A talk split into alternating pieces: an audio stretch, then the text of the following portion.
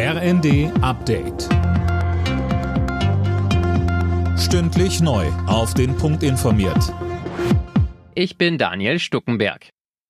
Ohne konkrete Beschlüsse ist das Treffen zwischen Bundeskanzler Scholz und den Länderchefs zu Ende gegangen. Damit bleibt weiter unklar, wie zum Beispiel die Kosten für das Entlastungspaket verteilt werden sollen. NRW-Ministerpräsident Wüst zeigte sich unzufrieden und nimmt den Bund in die Pflicht. Die Bundesregierung hat heute trotz der konstruktiven Einstellung der Länder kaum Kompromissbereitschaft in ganz wesentlichen Fragen erkennen lassen. Wir sind heute nur ganz wenige Schritte vorangekommen. Immerhin, es gibt jetzt einen weiteren Fahrplan, aber es besteht eben auch noch ein eine ganze Menge offener Fragen, die vor allen Dingen auch die Bundesregierung beantworten muss.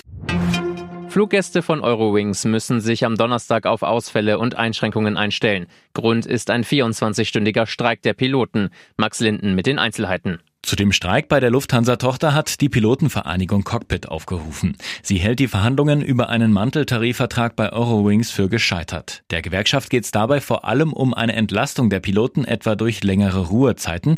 Wie groß die Auswirkungen des Streits sein werden, ist noch unklar, je nachdem, wie viele Ersatzverbindungen der Eurowings Mutterkonzern Lufthansa organisieren kann.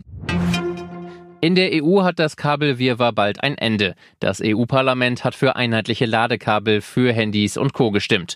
Ab Herbst 2024 wird das USB-C-Format schrittweise für alle Neugeräte zum Standard. Drei deutsche Teams waren am Abend in der Fußball Champions League im Einsatz. Bayern München gewann souverän mit 5 zu 0 gegen Viktoria Pilsen. Bayer Leverkusen verlor auswärts mit 0 zu 2 beim FC Porto. Frankfurt und Tottenham trennten sich 0 zu 0 unentschieden. Alle Nachrichten auf rnd.de